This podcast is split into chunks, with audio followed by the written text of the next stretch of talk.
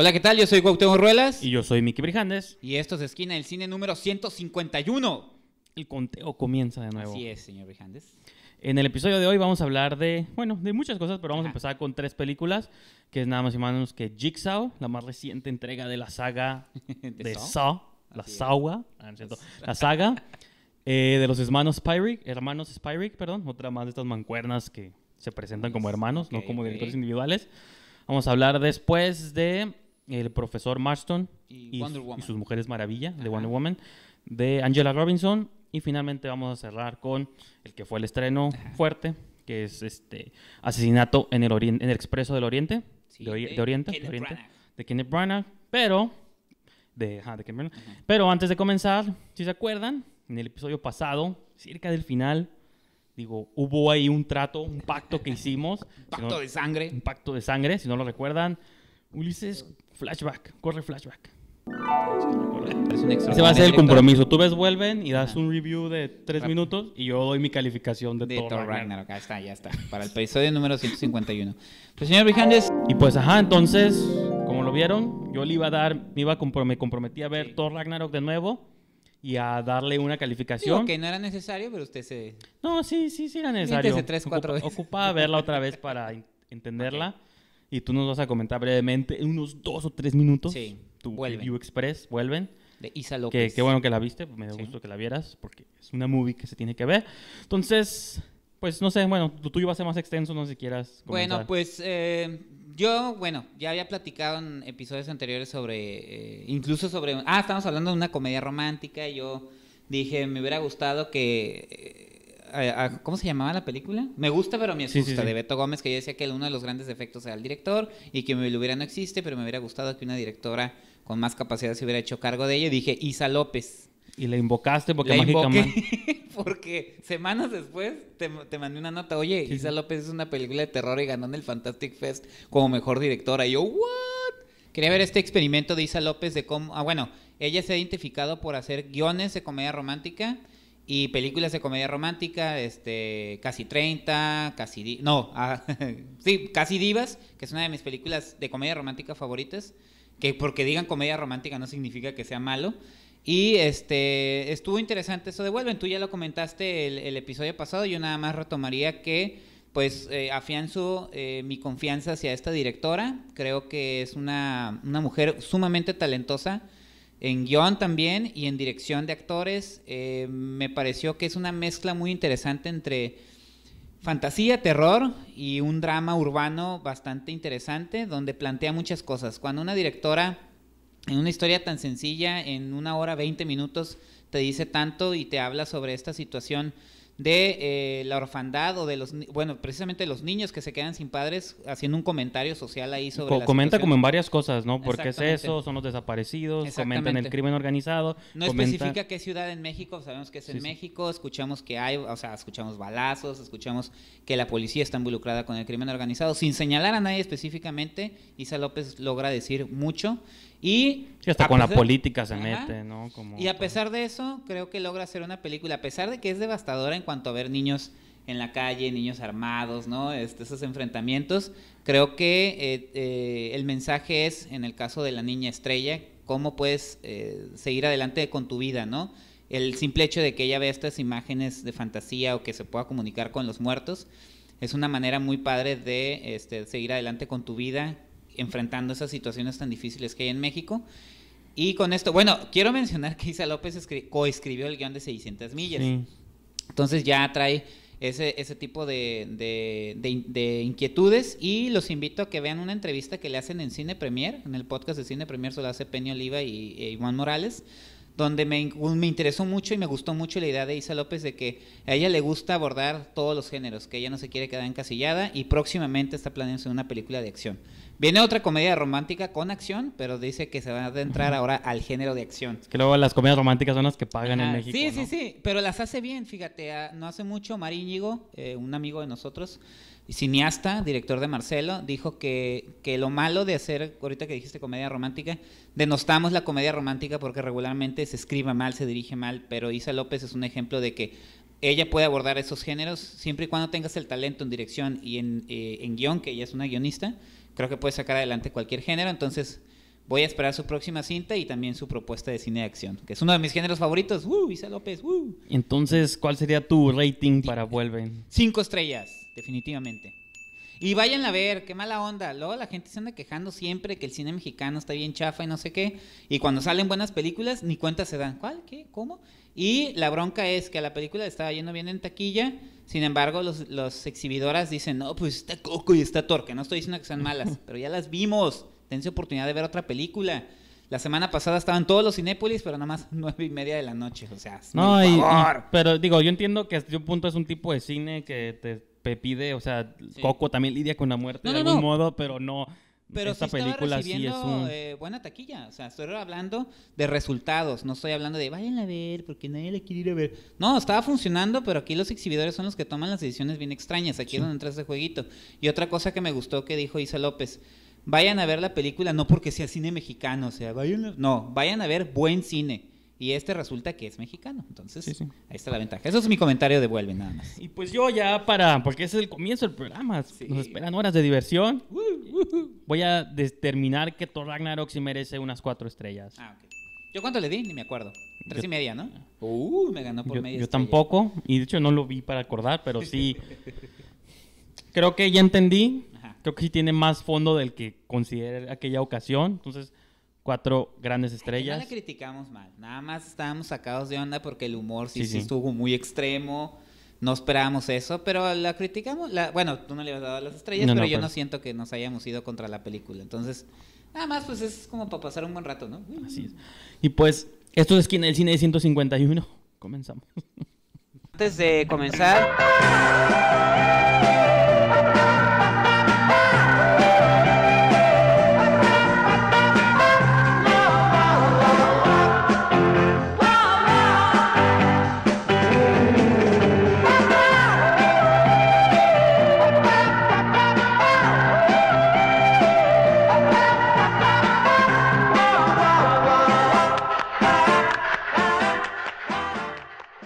Otra vez me va a tocar a mí hacer solo la... Su cuota de género. El review, la ya se está volviendo tradición, ¿no? Ya lo voy a dejar aquí como la sección vampirascopio. ah, muy bien, muy bien, me parece bien. Ah, cierto. Pero sí, bueno, la semana para tú si viste vuelven, y ahorita acabas de hacer tu review, pero la vez pasada me tocó a mí reseñar esa.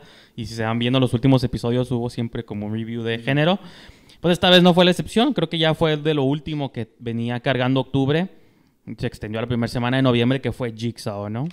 que... me tomó de sorpresa, yo ni sabía que venía el, juego. novena para No, el octavo, el octavo. El juego continúa. Diez años después de donde se quedó este eh, la número 7, que fue Saw 3D, The Final Chapter. Es muy curioso que siempre se llama en el capítulo final. Este, Viernes 13 hizo lo mismo y cosas así, y luego pero pasa algo y tienen que volver. Sí, siempre salen como cinco más, ¿no? Del sí, Final y, Chapter.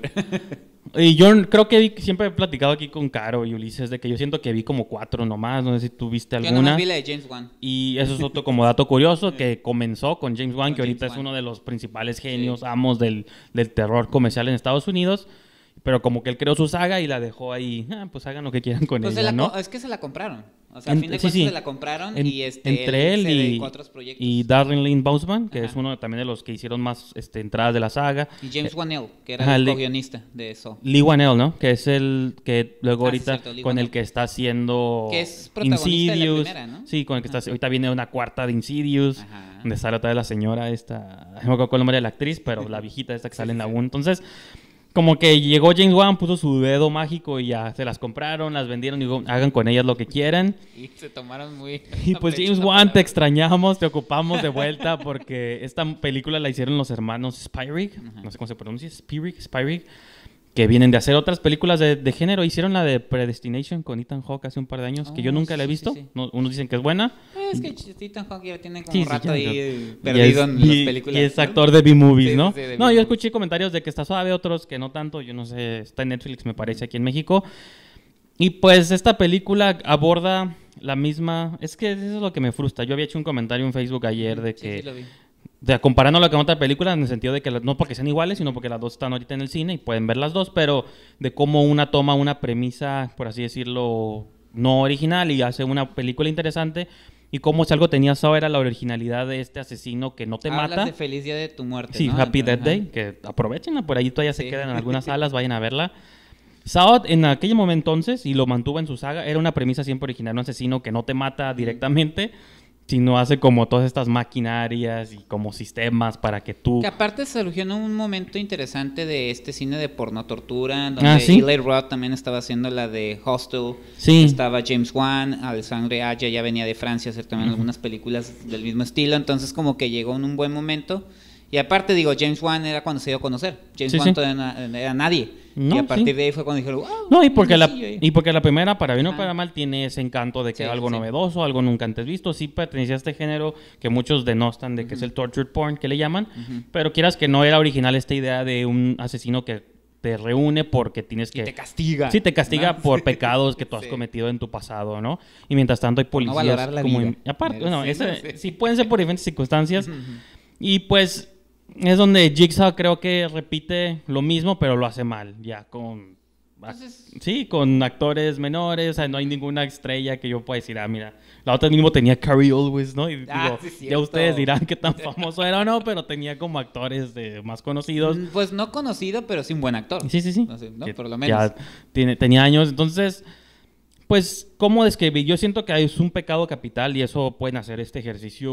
Ahora sí les voy a dar una mini clase de cine de que cuando vean una película siempre pregúntense o traten de deducir quién es el personaje principal, ¿no? Ahorita ni siquiera voy a poner películas, otros ejemplos. En Profesor Marston y las Wonder Woman, el protagonista es el Profesor Marston, Luke Evans, y se puede argumentar que las dos mujeres Sí. salen con él, pero si hay un protagonista, claro, en este en Asesinato en el Oriente del Express, ahorita que hablamos de ella, A pesar es, de que son muchos. es Hercule Poirot, ¿no? Pero siempre hay un protagonista, Hercules Poirot. Hercule Poirot, ¿no? En Feliz Día de tu Muerte es este, el protagonista de Tree. Entonces, una película usualmente es como una técnica, una como algo básico del cine es que haya un protagonista que sea el que me introduzca a mí a la historia, el que tengo que seguir, para bien o para mal, pero es como el con el que yo estoy. Jigsaw creo que este, le falla, comete ese pecado capital al principio de que no hay un personaje principal. Está siguiendo por un lado a un detective, pero también a un forense, y luego también a este, al grupo este que están atrapados, pero Me no imagino que ninguno es interesante. no, y luego clásicos cuatro, bueno, son adolescentes, son de diferentes edades, pero clásicos cuatro personas, malas personas, que dices, Que no pues, sientes nada por ellos. pues me da igual si les cortan una pierna o les clavan una estaca o algo así. Y por otro lado, los detectives, pues también, o sea, X, sin personalidad, entonces estás siguiendo como un montón de situaciones que no sabes cuál me debe interesar. Te quiere manejar como estos misterios de que ya se había planteado en alguna de las anteriores que muere John Kramer, que es el, este, el, el Saw, el asesino que está detrás de Jigsaw. Que es- ustedes ubican el monito este, pero no. Que es su, el póster es su rostro Sí, sí. maquillado como el muñeco, ¿no? Pero esta película, no sé si es spoiler o no, pero creo que me da igual, te dan a entender que entrenó como a muchas personas. Bueno, esto ya se había visto sí, también no, en otras películas. visto en las Sí, sí, que entrena a varias personas para que cuando él muera Continúen su y continúen como su legado. Entonces, pues aquí como quizá te están haciendo como el setup de quién va a ser el próximo Jigsaw o el próximo que va a hacer estas cosas, pero pues yo sí creo que a pesar de que a mí no me gustó para nada y me llegaron a gustar algunas de las originales, Sí. yo sí creo que si nomás vas porque quieres ver secuencias de tortura y maneras creativas de cómo descuartizan gente, pues yo siento que esa fue una moda de hace 10 años, hace 15 años, pues vieja, si ¿no? todavía les interesa esa cura, pues pueden ir a verlo nomás por eso y a lo mejor salen satisfechos, pero si estás queriendo más carnita en tu cine de terror o el cine en general, pues yo digo que, ah, pues Pues nomás fue, hacer- fue hecha para sacar billete. Porque Pues sí. saben que es una saga, sobre todo en España, creo. Pega duro, sí, con mazo. Y en México, digo, en México todo pega, ¿no? Sí, aquí todo Pero- pega. aquí todo pega. como Coco, ¿no? No, aquí la bronca es que todo pega. Y cuando son buenas, revientan el mercado, Sí, sí, ¿no? Como Coco. Pero yo creo que es eso. O sea, el- yo ya sabía, o había leído, había escuchado que la saga es muy redituable. Entonces no la quieren dejar morir. Como Viernes 3 en su momento, ¿no? Pero- Que ya terminaron dejándola morir porque ya de plano no había ni una idea detrás, ¿no? Sí, ya sí, pues, sí. ¿qué hacemos? Ya déjenla morir, nadie la quiere ver, ¿no? No, y esta está chistoso porque volvió pues casi 10 años después, ¿no? Que no sé, pues sí, como dices tú, no, No, no, no tanto. no, igual no tanto, pero cuatro años, ¿no? no, es que la última fue el 2010. Ah, O sea, sí tiene- sí tiene mucho No, tiempo no, ya que salió. Casi una década. O sea, realmente salió la primera en 2004 Sí, sí, sí. y luego salieron un año con... Era como la tradición de Halloween, de que cada año, durante, o sea, seguidos, cuatro o más siete, salían este... Fíjate, ahora ni siquiera respetaron eso. No, ahora se fue como este break, ni siquiera salió en Halloween porque no me acuerdo qué película, creo que fue la de Happy Death Day, la que en Estados. Unidos le dieron prioridad porque es de Blumhouse y ahorita Blumhouse creo que el- tiene tomados... muy señor. Sí, tienen ahorita tomados, no quiero decir por dónde, Los pero tompiates, a diga. todos ah, en el género. Entonces, y creo que es mucho mejor película. Creo que Blumhouse está haciendo otro rol mucho más inteligente. Jason Blum también es... Sí, sí. Entonces. Empuja un poquito más no, sí. ideas, ¿no? Esta película ni, ni siquiera me acuerdo qué logos estaban al principio, más que el de Twisted Pictures, que creo que es la de James Wan.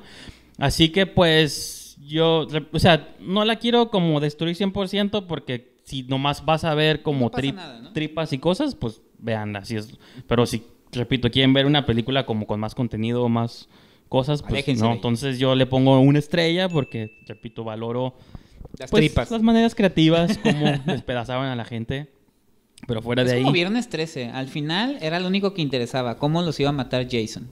Es que, sí, Eso- bueno. Ya, lo demás era... Es que lo mejor, pues. Ok, por ejemplo, hay una de No estoy Viernes que 13. sea buena. No, hay una de Viernes saga. 13 que es la 7, me parece. Que es cuando. con las, las- New. Blood. Si vas a hacer lo mismo de siempre, mínimo, in- in- introduce elementos extraños. Sí. O qué tal- ¿Cómo sería Jason con una telepata? ¿Cómo sería Jason en el espacio? Jason en Manhattan. contra Jason. Jason en Manhattan. Al menos estaban haciendo cosas interesantes.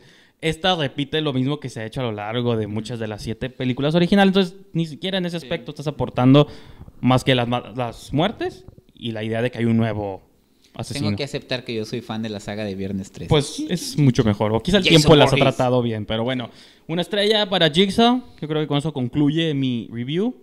de Y, Jason. y pues, ajá, y continuamos con el programa. Ok, ahora sí, vamos a platicar de nuevo Aquí de, empieza lo bueno. de Wonder Woman, pero no en el contexto que usualmente la menciono o la mencionamos, sino de su origen, ¿no? Así es. ¿Quién fue el hombre o mujer o combinación de Ah, ambos combinación de- detrás de este esta gran heroína que por muchos dicen que es la más famosa en la historia y seguramente es, es la heroína de DC Comics más no nomás de DC Pues Comics en es general la heroína, como Es la Superman heroína, es sí, el el abuelo de los superhéroes. ¿no? que para mí es Batman pero Ajá. sí es Superman Superman. entonces pues sí entonces, es- salió esta pequeña película llamada El Profesor Marston y las Mujeres Maravilla Que aquí le pusieron el profesor Marston y la Mujer Ah, no, Maravilla pero porque en- consideraron que no le íbamos a entender. no pero en el, tit- el tit- sí, el título en inglés tiene más sentido porque Sí, de hecho sí. Wonder Woman es plural, Woman es plural, son dos mujeres en particular. Bueno, una de ellas que yo siempre me he clavado aquí, Sí. soy mega fan de Rebecca, Rebecca Hall, Hall. que yo como que había escuchado que salía, pero me tomó como por sorpresa cuando ya estaba viendo la película. Dije, oh, una movie con Rebecca Hall. Muy bonitas. sí. Y Luke Evans y Bella Heathcote, que también fue como para mí la revelación. Ya lo habían visto yo en Neon Demon, pero acá ya Ah, me... ok. Se parece a... Salió en Dark Shadows y salió en... Ha salido como en un montón... Creo que esta es Es una como movie una donde... mezcla entre sí. Elle Fanning y, Sí, sí. y Heather Graham. Ándale, Ah, algo así así, más o Simón. menos. Sí, sí, sí. Este, entonces, pues... ¿De qué va la movie, señor Vijanes? platícale usted, Pues platícale. el profesor Marston Ajá, eh, sí. fue un eh, psicólogo que trabajaba en la Universidad de Harvard. Estamos hablando de la década de los 30, ¿no? Bueno, eh, en los 20, era como tardíos Sí, 20, tardíos tempranos 20s, 30. 30s. Wonder Woman sale años después, pero este es el origen de cómo se da. Y eh, vemos cómo este, está implementando estas ideas. Es, es un hombre decla- feminista declarado eh, y este, habla sobre la, la- cómo la humanidad puede interactuar, es- habla sobre la liberación, sobre todas estas cosas. Y, eh, de hecho, un- la clase que imparte es a puras mujeres, Ajá. ¿no? Y sobre ideas de la Exactamente, sumisión, la, exactamente. como Sin embargo, ahí pasa una situación entre los tres personajes que Sí, provoca sí. que los corran de la universidad y a partir de ahí se empieza a plantear cómo llegar al pueblo americano e idea, o sea, todas sus ideas que él trae las aterriza en el personaje de Wonder Woman y ahí vemos un poquito cómo empieza a tener éxito y a partir de ahí, pues obviamente los luchadores en defensa de las buenas conciencias este, lo empiezan a Sí. cuestionar y a partir de ahí, de cuando lo están como enjuiciando, entre comillas, porque no es Sí, sí. verdaderamente legal, sino quieren prohibir el cómic. Sí, bueno, que fue algo que sí sucedió. o sea, Ajá. está, está en la historia. Empieza de- él a tener flashbacks y empezamos a ver cuáles y por qué fueron los elementos que lo llevaron a crear a Wonder Woman y yo creo que ahí radica el valor principal de la película porque eh, se sale un poquito de los convencionalismos de la biopic y nos dan a- eh, a mí me gustan mucho estas Del películas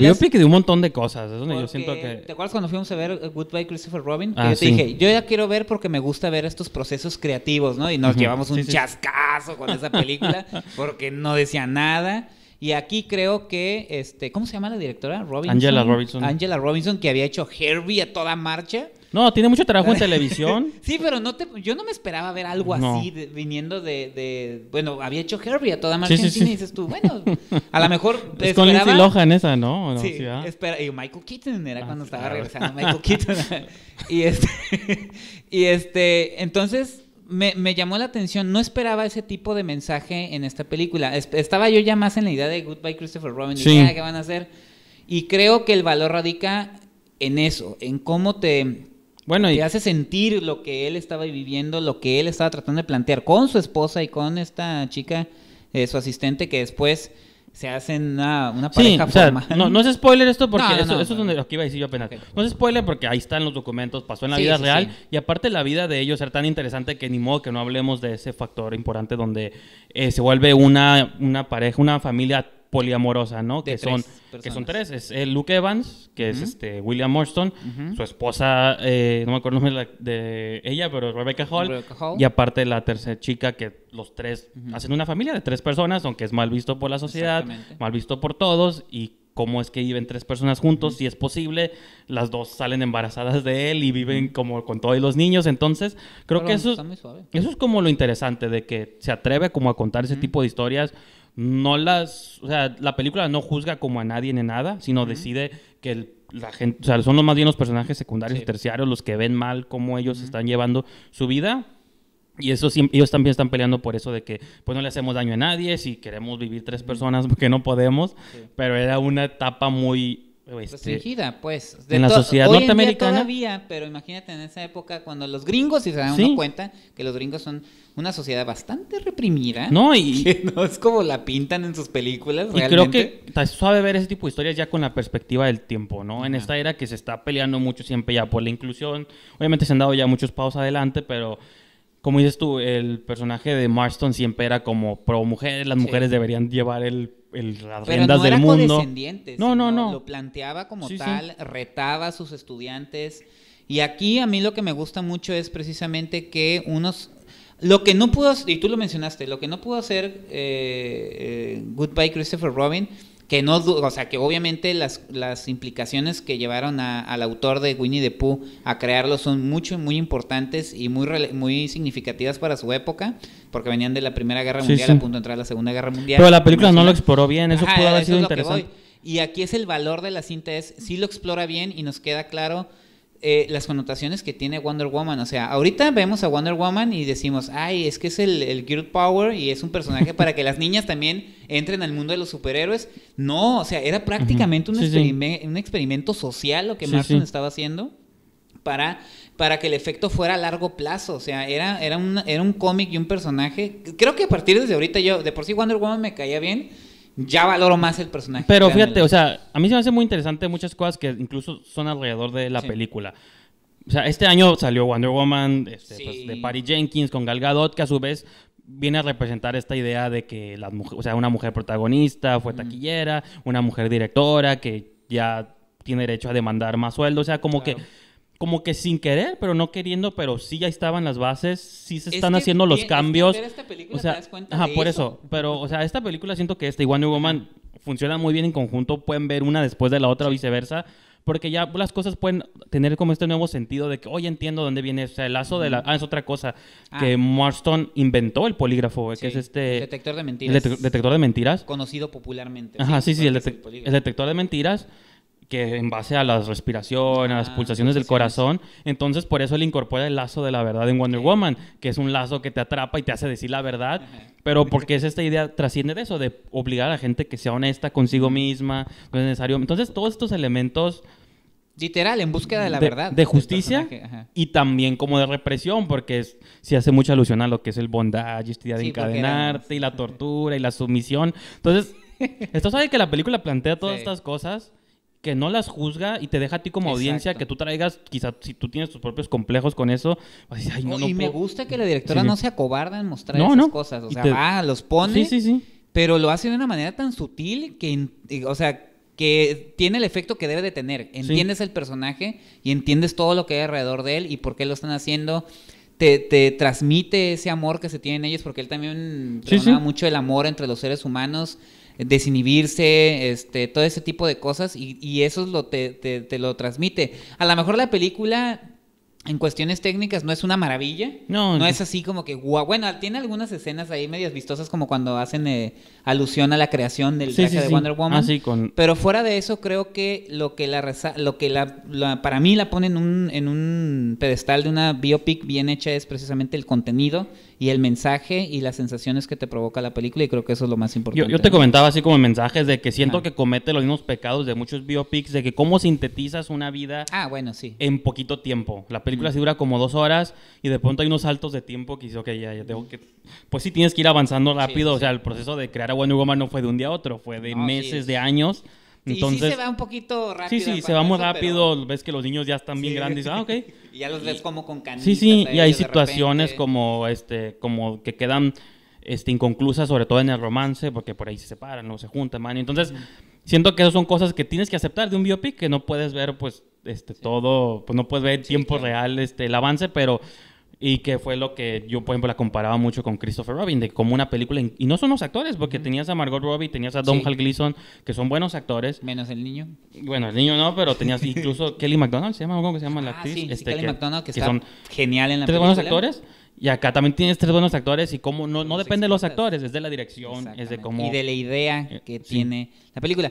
Fíjate, la comparamos mucho eh, a, a favor y en contra, ¿no? De Goodbye Christopher Robin a favor de, de esta película. Es que salió muy cerquita Pero y las ¿sabes dos son... a quién son- me recuerda esta cinta? A, a Kinsey, la que hizo Bill Condon con Ah, Liam esa, esa no la vi. Esa película, me, me- me- porque fue un, un hombre que este, creó los libros sobre la sexología Sí, sí, sí, ah, ok. y que también se enfrentó a ese tipo de cosas, pero también, al igual que el profesor Marston y Wonder Woman, logra este, que nos identifiquemos con el personaje y entendamos por qué lo está haciendo, las motivaciones y las, las implicaciones que esto tuvo con- en- a, futuro sí. y hasta hoy día. Wonder Woman creo que hoy día, como tú bien mencionas, vemos las implicaciones que ahora con la película, con Sí, lo que está sea, provocando en Hollywood, con la sociedad. Entonces, eso yo, yo la compararía con, uh, con biopics bien hechas con Kinsey de Bill Condon. Véanla, es una película eh, eh, protagonizada por Liam Neeson, muy buena. eh, y vean también, obviamente. Ah, eso también hay que comentarlo. Se estrenó, pues en muy pocas salas, ¿no? Ah, bueno, yo- Así sí, como- sí, pues es que son... Yo entiendo que son el tipo de películas que a lo mejor no pueden ser de interés Sí, sí, masivo como Coco. No, no es que tenga hate yo contra Coco. No, es lo mismo que dije con Vuelven, o sea. Es estábamos buena, Thor también, platicando entre broma y no de que íbamos al cine y las filas 10 personas van a ver Coco, luego tú compras tu boletito, pa- ¿me da uno para Jigsaw o me da uno para Profesor Marston? Y las 10 personas atrás de ti, Coco, Coco. Entonces te sientes tú como luego el raro que no está viendo la misma película que el resto. Ya, ya la habíamos visto. Ah, no, bueno, tú ya la habías visto, yo no la he visto. tú no, porque tú no ves yo- animación. Yo me resisto a ver cine mexicano, bueno, cine animado. Este, ya ves, ya me están engañando de que es película mexicana. Este, entonces sí, creo que pues es como de las cosas que tienes que lidiar. Incluso la de asesinato en el Oriente, en Expreso del Oriente, seguramente no le habrá ido tan bien. Creo que estaban un poquitas más salas, pero, Muchas salas. pero sí, este, Ah. no creo que haya sido quizá sí, muy pero tan pues- vista. Pero bueno. sí dense chance de ver esta película. la Ajá. O sea, sí, entren como con esta mente abierta como la del profesor Marston, Sí, a sí, que sí. luego tal vez no sé qué tan sensibles o no vayan a terminar siendo, pero... No es para niños, ¿eh? No se vayan también. Ah, eso, no, no, se vayan a confundir que porque diga Wonder Woman. Ay, es la segunda parte de Wonder Woman. No, es sobre el creador, ay, a ver cómo... Porque vimos la de Winnie Pooh Y la van a empezar a ver ahí con. Ay, mi hija. No, no, ojos". sí, no es que esté fuerte. Bueno, es que la, la película aborda el mismo tema. O sea, es, fuerte en el sentido de que tú quieras. Ajá. Si también tú vas muy cerrado y tapado. No, pues pero está muy bien te- manejado. No, sí, está, está muy, todo. muy bien manejado. Y pues creo que, digo, Luke Evans, yo desde que lo vi como Gastón, bueno, Ajá. él tiene. No, desde antes. No, no, tiene sí, muy es buenos que papeles. tiene papeles buenos, pero así como tiene buenos, de pronto está, sale de Drácula y cosas medio raras. Pero de protagonista. Fíjate, No, tiene, no, sí. Tiene Luke- estrella. ok, está bien, Luke. Falta Pero, que lo empujen más. pero digo, yo que soy fan de Rebecca Hall, creo que la dinámica entre ellos como esposos está muy curada y cómo entra eh, Bella Heathcote pues al triángulo ahí amoroso. Entonces, pues digo, no sé qué más quiere añadir o ya damos Yo creo, nuestro... que, yo creo que la recomendación es, vayan a ver, no creo que dure una semana más. Yo en la sala estaba yo y otras dos personas. Sí, sí, pues yo... no sé eh, a ti cómo te tocó. En mi sala éramos como cuatro nomás. Ah, te tocó más.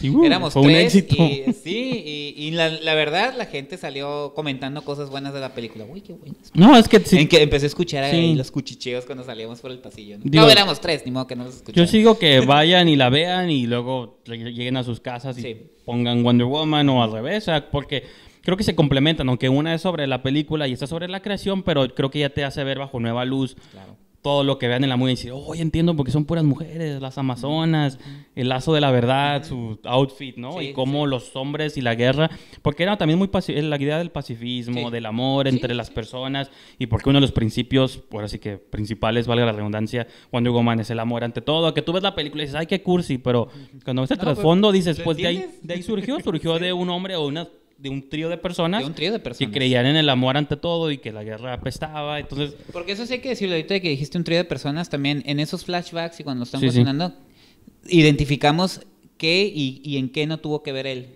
100%. Ah, en qué la esposa, en qué está, bueno, pues sus esposas, ¿no? Sí, o sea, la combinación de ambas eran la, y de hecho me gustó mucho una toma medio artística al final donde él está como en el hospital y ve una sombra, pues la sombra se divide en dos. Ah, y cada sombra eran las dos mujeres que iban a visitar. Entonces, son las Wonder Woman. Está curada porque es donde él ve que de una se hacen dos mujeres. Es el sueño de todo hombre, dos mujeres. No, es cierto, pero sí, este, muy curada. Bueno, estrellas yo le doy cuatro y media.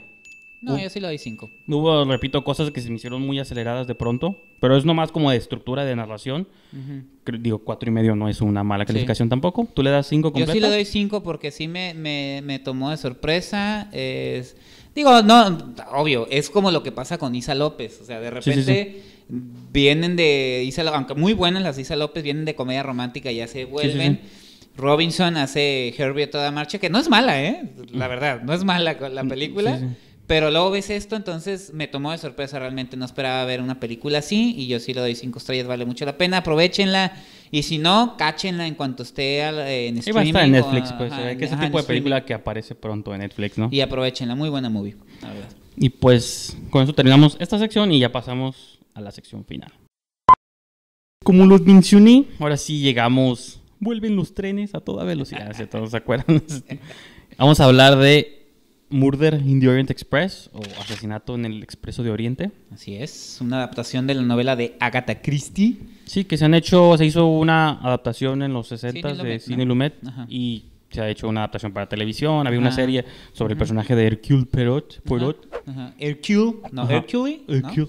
Poirot. Poirot, ajá, que Hércules, Hércules en la película. Hercule. Y pues es el más reciente trabajo de Kenneth Branagh, que es muy conocido como actor, pero también tiene bastantes trabajos como en, dirección. ahí sí no sabría yo como que lo ubica más la gente, si como actor o como director. Pues es que lo que, lo que pasa con Kenneth Branagh es que hubo un tiempo en los noventas donde él se hizo muy famoso como director, porque era el que había hecho adaptaciones de Shakespeare, las más las más logradas, pues. O sea, Shakespeare también es, es. Toda novela es complicada de adaptar. pero él se hizo muy famoso como director y como actor por Hamlet. Que fue una versión modernizada, o sea, entre comillas, porque seguía siendo en el pasado, pero no en la época exacta en la que sucedía Hamlet. Y no tampoco tipo Romeo y Julieta de Baz Luhrmann, ¿no? Era como un nivel. está muy padre, está muy padre. Vean esa película Hamlet de Kenneth Branagh. Váyanse al IMDb, busquen esa, esa, esa versión de él. Creo que es una de las mejores que, que se han hecho. No, y sí, cierto. Ahorita que veníamos hablando de Thor, pues él hizo la primera entrega cuando todavía era serio y quería en Marvel que se pareciera un poquito a algo más shakespeareano, como esta batalla entre hermanos y con Anthony y que Hopkins. traía esta como inquietud de entrar como el blockbuster porque después hizo una versión de este personaje también de una novela, Jack Ryan. Ah, sí, cierto. Con este Chris Pine. Sí, sí, Shadow Recruit. Y que no, no pegó, no era mala, pero no, no, no sé, como que llegó y creo que es algo que pasa con la película de Asesinato en el Expreso de Oriente, que son buenas propuestas, pero no acaban de dar el estirón. Pero bueno, abarquemos. Bueno, ahí, ahí difiere un poco, pero bueno, el punto es este.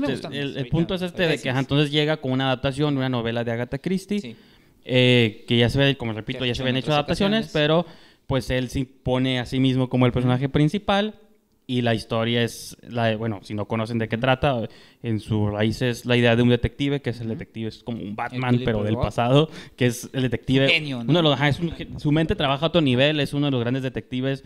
Eh, de hecho, la película comienza con una secuencia donde él está descubriendo un crimen y, y cómo usa su intelecto, su ingenio y a partir de ahí, como él este, tiene que viajar, no me acuerdo si a Londres o a una ciudad, no está, no me acuerdo dónde tiene que viajar, pero tiene que tomar un tren, porque resulta que es la manera más rápido. eh, de llegar y en el tren se topa con un montón de personajes, Personajes. pintorescos que a su vez en esta película están interpretados por, Por estrellas. estrellas de Hollywood, Michelle ganadores. Pfeiffer, Johnny Depp, Penelope Cruz, William- Dench. Judi Dench, William Defoe. Sí. Este, un actor mexicano, este, ah, Rulfo, Sí, sí. que por cierto él, él sale en la película de La vida, la vida inmoral de la pareja ideal y que por cierto es uno de, es el, Sí, sí. es el mexicano en la película de Los Siete Magníficos. Ah, sí, Entonces cierto. está abriendo ahí su camino en Hollywood, pero la, ahí está también. la chica de Star Wars, Daisy Ridley, Ah, que cierto, es- sí, era como su- la primera vez que la vemos en algo que que por no eso es- la fuiste a ver principalmente, no. ¿no? No, pero Kenneth Branagh, o sea, la- me llamaba la atención la idea. Digo, yo esta, esta semana la vimos hace un montón, casi casi casi hace una semana. Entonces tuve tiempo como de procesarla y pensarla y me recordó mucho lo que pasó con Ah, bueno, deja termino. Entonces, hay un crimen, asesinan a uno de estos estas personas que van en el tren. Coincide que hay, cae una avalancha y el tren se queda atrapado en una montaña de nieve. Entonces, pues simplemente porque Poirot está ahí y es el detective, el mejor detective del mundo, pues tiene que averiguar quién de todos estos personajes Pintorescos. pintorescos asesinó a la persona que muere, ¿no? Y la revelación puede ser que este vaya más allá de lo que Ah, Poirot sí. ha enfrentado. Entonces Y- esa es la, la cuestión, ¿no? Y fíjate que este me cuesta mucho trabajo de pronto hablar de la película sin poder hablar del final porque al menos para mí fue muy importante de cómo interpretarla, cómo entenderla, pero bueno, yo lo que quería comentar ahorita es que me recordó mucho el año pasado cuando comentábamos aquí la de Ben Hur, el remake Mm, o esa adaptación. Sí, sí, sí. Son estas películas que no sé si se acuerdan del review y yo no me acuerdo qué tan positivo o negativo fui, pero recuerdo positivos. que salimos, son esas películas que decimos siempre son buenas, tienen una Ajá. manufactura muy interesante, buenas actuaciones, pero se sienten como unas películas fuera de tiempo, ¿no? Sí. Fuera de la era en la que las vemos, porque ahorita el cine ya es otra cosa, mala, para bien o para mal, bueno, no, no sé.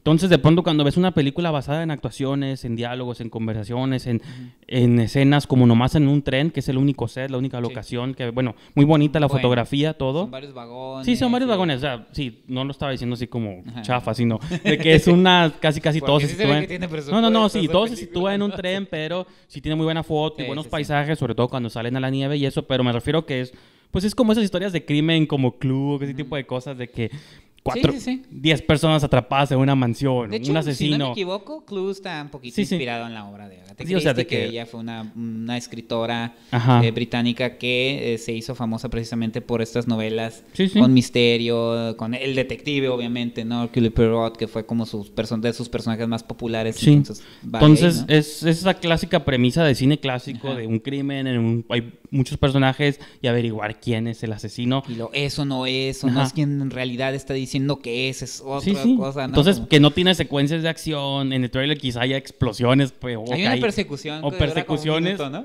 Pero aquí en la película esas persecuciones nomás Ajá. son, pues, para decir que pasó sí, sí. algo, porque realmente lo importante es cómo Poirot va a ir descubriendo. Y cómo los personajes se van desarrollando Y- la, la personalidad, ¿no? Claro, Cómo van entonces- engañándonos. Por Sí, entonces decirlo. yo sí creo que ese es uno de los grandes logros de la película, la dirección y donde Branagh pone la cámara. Y digo, obviamente es, es el show de él mismo, Sí, sí, ¿no? sí, sí, sí. Tanto director como actor con su Y mega... productor, porque él también es Sí, productor con de sus su películas. mega bigote, ¿no? Sí. Pero son estas películas que yo creo que tienes, y va a sonar súper, de ahí discúlpenme, no quiero usar ese tipo de, de que... Yo sé que sí tienes que ser amante como del cine, que, a cierto punto, para disfrutar ese tipo de películas de que, que te saquen un poquito de esta zona de que explosiones, de que tiene que haber otro tipo de trama, o sea, de que aunque el detective es como Batman, o seguramente fue inspiración Sí, para sí, Batman, sí, no, no O sea, pelea. no lo estoy afirmando, No, no, sino no o sea, dudo que sí, sí. o sea, de que sí es un, o sea, es un detective que trasciende la norma, o sea, sí es como genio, pero al mismo tiempo como que el caso le está causando problemas porque nunca se ha enfrentado con algo similar y hoy tiene que ver luego con la revelación más Sí, adelante, sí. pero sí a mí me gusta así de golpe. Como, a mí sí me gusta muy cómo hacen, digo, Johnny Depp que lo vemos haciendo algo bien después de no sé cuánto Algo tiempo. decente. No y, bien. y todos los personajes secundarios, aunque salen poquito, porque es difícil darle el foco a cada uno, Sí. a pesar de que son buenos Pero actores. Creo que ahí es donde Sí, sí. Branagh este, saca este, la calidad, que la experiencia que él tiene, digo, de a décadas dirigiendo. Creo, y también un hombre formado en el teatro, o sea, también que sabe trabajar con los actores. Creo que esa siempre ha sido una ventaja de, de Kenneth Branagh, que no- independientemente de la película, del género que él maneje, pues, re- regreso a Hamlet, que eran también una infinidad de personajes interpretados por actores que en su época, Robin Williams, Billy Crystal, sí. ¿no? Este, creo que él sabe manejar muy bien eso en todas sus películas, de algo poquito o mucho que salgan los personajes, lo sabe explotar este, incluso dándoles una buena línea, no relegándolos, porque incluso el actor mexicano, yo pensé, este Rulfo, de, eh, dije, ah, va a salir. pero tiene una escena muy divertida donde lo, lo, define como el, el personaje, ¿no?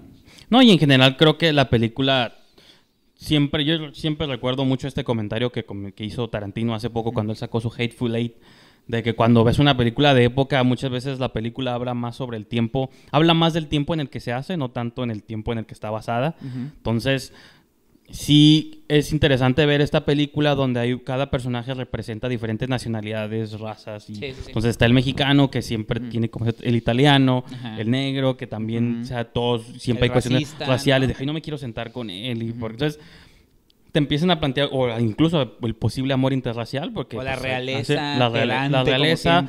con, luego hay una monja que te es, este, bueno... Penelope Cruz. Penelope Cruz.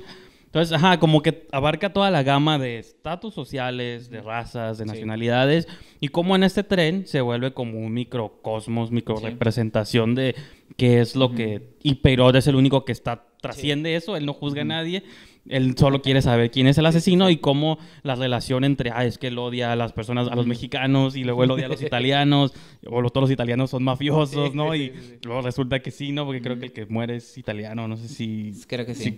o tiene ahí como conexiones con... Con la mafia. Con la mafia. Que ahí puede ser la parte que se le podría criticar a Kenneth Branagh, que pues no propuso nada diferente de lo que la obra ya tiene. Entonces, no sé, yo no me estoy diciendo y vuelvo a decir, el hubiera no existe, pero a lo mejor ubicarla como lo hizo con Hamlet en el, eh, en el, en el presente, a lo mejor jugar un poquito más con eso, dar como una... Pero creo que, que entrega una historia bien hecha, pero para mí no tiene el punch para convertirla en una película trascendente. Es buena película, es una buena producción, Kenneth Branagh tiene talento, sus actores tienen talento, pero creo que ahí se queda. Yo ahí sí difiero un montón, porque la verdad sí creo que tiene como los matices. Yo, o sea, Brana sabe cómo ponernos todo lo cuenta, bueno, a pesar lo, lo, cuenta con diálogos cuando él interroga a la gente, pero también como con miradas, como un personaje ve a otro. Entonces, siempre, a pesar de que es un vagoncito y ves de pronto todos sentados de cierto modo, modo para hacer algunas entonces, visuales. Yo sí creo que hay una sutileza que nomás que tiene que ser un buen director el que en un, en un espacio tan chico te pueda construir como, te pueda definir con un montón de cosas. Yo sí creo que es una película que le debe, o sea, yo no la quisiera haber visto ambientada en una época donde, oh, tengo mi celular, deja escribo a no, yo de vuelta a casa y que nos salven, o sea, como o, no, o, no en, o, no en, la época actual, sino como lo hizo con Hamlet, a lo mejor creo que es, un poquito más adelante. Creo que es un cine que funciona habituado en la época clásica en la que fue creado, hasta la misma idea de que los, los trenes ni siquiera estaban tan suaves como quizá la tecnología puede estar ahorita de que una avalancha los tumba y ahí los deja varados. Entonces, bigote, ¿no? bueno, que hoy en día los hipsters lo están poniendo de moda, pues no, y que lo, funcionar. Cuando están abriendo su bolsa de que cera, no sé qué, segunda cera, primer peine, tercer, un montón de protectores para bueno, todos. Bueno, que tiene estos tintes de humor que, que, Branagh sabe manejar sí, sí, que... Hercule porque es un poco inadaptado socialmente, es chistoso, pero dentro de su chiste está siendo como muy serio. Y creo que la película, bueno, a lo mejor ahí, pues lo siento a los que no la han visto o los que no conocen el, el, final. Spoiler alert. Sí, no sé, es que no sé si lo voy a decir o no, pero me daré cuenta conforme lo voy mencionando. Este empieza a ver de pronto un montón de no, es que de pronto, o sea, la película, bueno, al menos yo hablo de mm. por mí, ¿no? De que yo estaba, yo estaba muy adentro de la película y de pronto, conforme él va haciendo deducciones, empieza a ver un montón de coincidencias que tú puedes decir, ay, porque ahora resulta que él conocía de este modo al que murió. Y ese también lo conocía. Todos lo empiezan a conocer y yo digo, ¿es porque es una película de época? ¿Es porque antes los crímenes eran más simples? ¿Por qué todo está tan conectado, tan coincidentalmente? Pues es todo, ¿no? Y, las coincidencias empiezan a ser importantes como... Y hasta que Poirot, así una revelación casi, cuando están todos eh, acomodados tipo la última cena, así todos en una mesa, él cae en la realización de que no fue un solo asesino, ni dos, ni tres, fue una combinación de todos los pasajeros. Porque todos tenían razones para asesinar. Sí, a Johnny Depp. Entonces, es una combinación de que todos estaban relacionados. Con, él se cambió de identidad, él había asesinado a una niña hace muchos años. Entonces, todos los que habían sido perjudicados eh, de manera colateral, directa, directa como, Penélope como familiares, Ajá, como familiares, Penélope Cruz, trabajadores de la familia, colaterales, policías, abogados, jueces, todos se pusieron de acuerdo para que a, la misma, a su vez nadie sospechara de nadie, pero pues nadie contaba que el detective, Rudd iba a estar ahí, que el ¿no? detective más grande del mundo, que Batman iba a estar en el tren con ellos. Batman, tú dale. Pero bueno, al punto es esto, de que, ok, tenía que hablar yo de esto porque toda la película te plantean este hombre que, pues, la justicia, ¿no? Sí. Esto es como Wonder Woman, ¿no? Pero, o sea, estoico de que tengo que averiguar quién es, pero una vez que averigua y todos empiezan a plante- plantear sus justificaciones, Duda. es como esta, o sea, la, pone a ti contra esta pared de, bueno, si, o sea, lo- ellos actuaron mal, pero al actuar mal hicieron justicia a algo que no se le pudo hacer, que yo nunca le podría hacer, la ley nunca le podría hacer, es algo que trasciende quizás la- las acciones del hombre, o sea, es algo que se vuelve, pues, ¿quién soy yo? Soy un simple policía, detective, pero ¿quién soy yo para Soy juzgarlos a ustedes?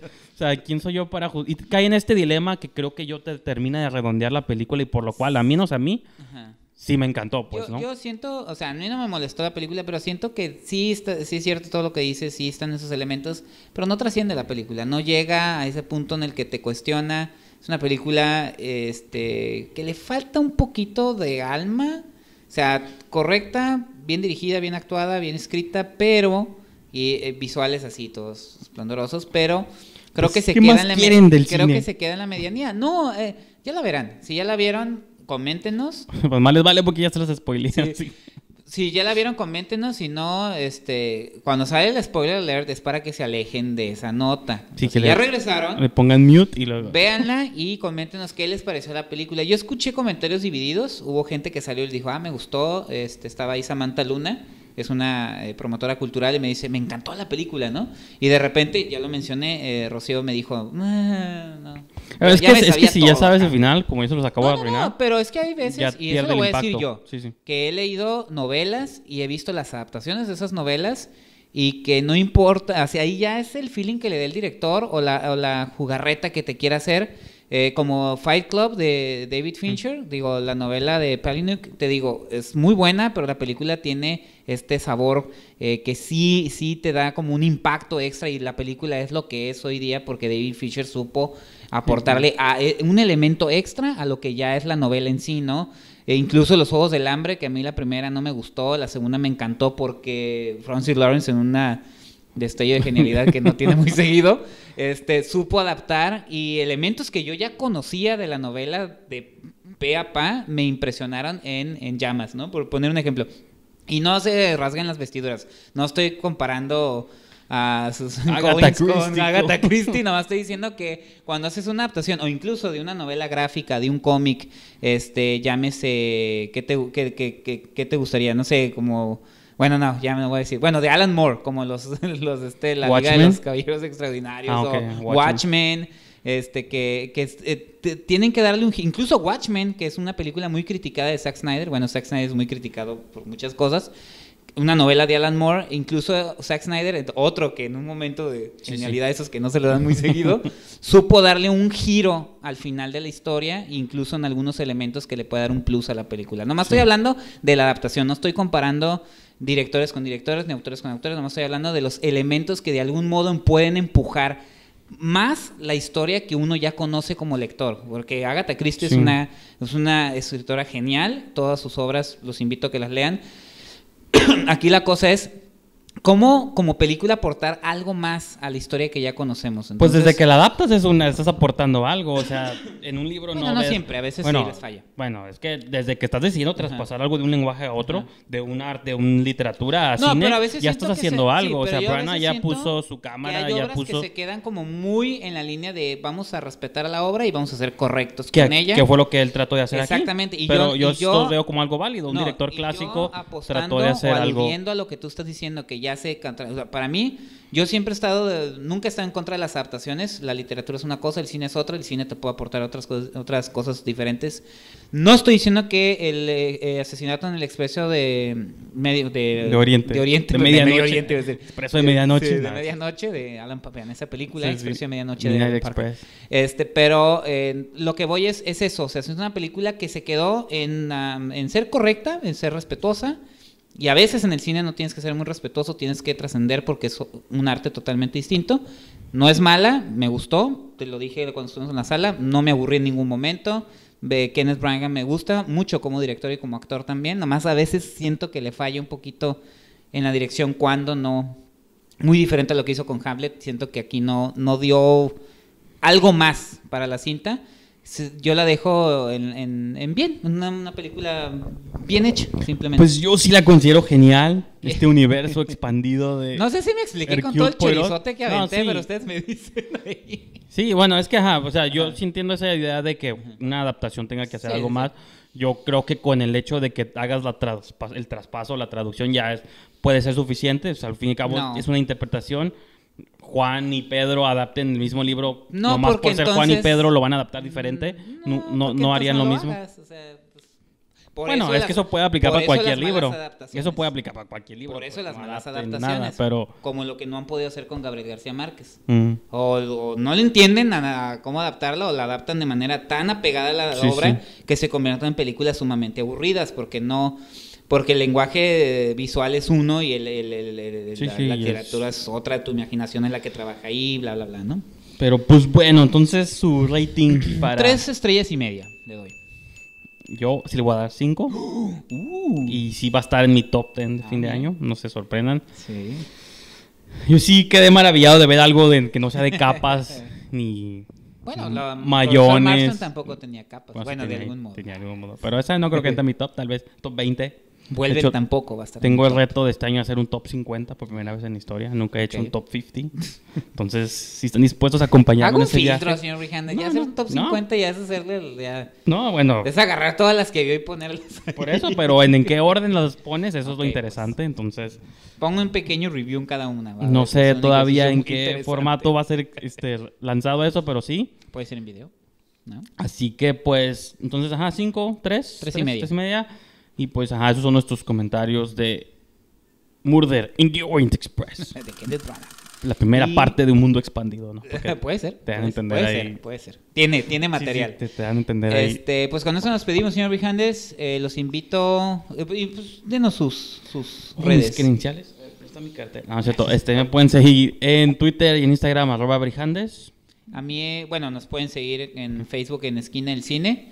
En Twitter a mí me pueden seguir en arroba esquina del cine y los invitamos a que ingresen a la revista digital esquinaelcine.com que como lo prometimos, estamos cumpliendo todas las promesas. Ahorita hay un montón de cosas nuevas. estamos cumpliendo todas las promesas porque también les dijimos que este pasando esa semana se iba a, poner, se iba a nutrir la revista y señor Vijandes pues tenemos ahí entrevistas y muchas reseñas de todos nuestros colaboradores. Pues tenemos colaboradores. desde Thor Ragnarok que hizo, digo, ya pasó la película, pero todavía pueden seguir la de Jorge Guevara, tenemos César Carrero, no, también tenemos de, dos. De, ah, de César, Carrero. César Carrero, Guevara, tenemos, una de Coco que de Alberto Villascusa y también de Big Sick. Y tenemos la del profesor ah, sí, Marston, profesor Marston hecha por este Joaquín, Chávez y recientemente tú subiste una entrevista con el gran Amate Escalante. Escalante, así, así que pues ahí todos gracias a todos los colaboradores que siempre están ahí este, apoyándonos con cosas. Y también chequen tu entrevista. La de él es en video, entonces pueden ver como casi una conversación ahí de 20, 20 tantos minutos con Amate Escalante que estuvo aquí en Tijuana, entonces pues está suave de pronto poder hablar con los directores. Así es. Aunque te intimiden. Y pues también, digo, sigan a, a Telenú aquí, telenú.tv, que es el canal que hospeda no solo Esquina el Cine, hospeda un montón de programas más, de cine, de Deportes. Pronto viene BWB, la primera función de box organizada por, bueno, entre nosotros y muchos colaboradores. Así que, pues, estén pendientes. Seguramente estuvo apareciendo el banner bajo la pantalla.